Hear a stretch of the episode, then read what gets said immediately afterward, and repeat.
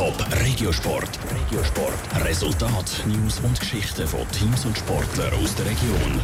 Bolero Zürich braucht nur noch einen Sieg in den Playoff-Finals zum Meistertitel und der Lizenzentscheid vom FC Wil für die laufende Saison steht kurz bevor. Der Regiosport mit Andrea Nützli.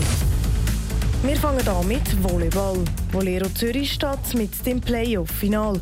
Schon der Start in die Serie gegen Asch Pfäffingen ist den Volleyballerinnen am Ostermäntig gelungen. Dort sind sie ab und zu aus dem Tritt gekommen, haben das Spiel auswärts dann aber gleich mit 3 zu 1 können für sich entscheiden. Beim zweiten Spiel gestern hat das anders ausgesehen.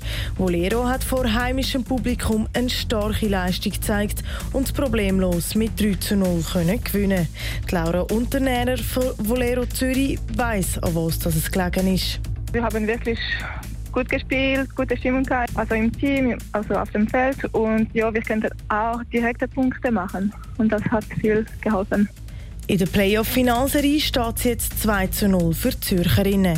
Weil es eine Best-of-Five-Serie ist, heisst das, Volero muss gegen Asch Pfaffingen nur noch ein Spiel gewinnen und sie wären Meister. Das nächste Spiel ist am Mittwoch.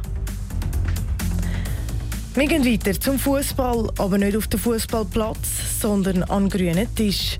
Gleich weiss der FC Wil nämlich, ob er die Lizenz für den Rest der laufenden Saison überkommt. Die Liga hat bekannt gegeben, dass sie den Entscheid bis spätestens morgen bekannt gibt, heisst es im St. Galler Tagblatt.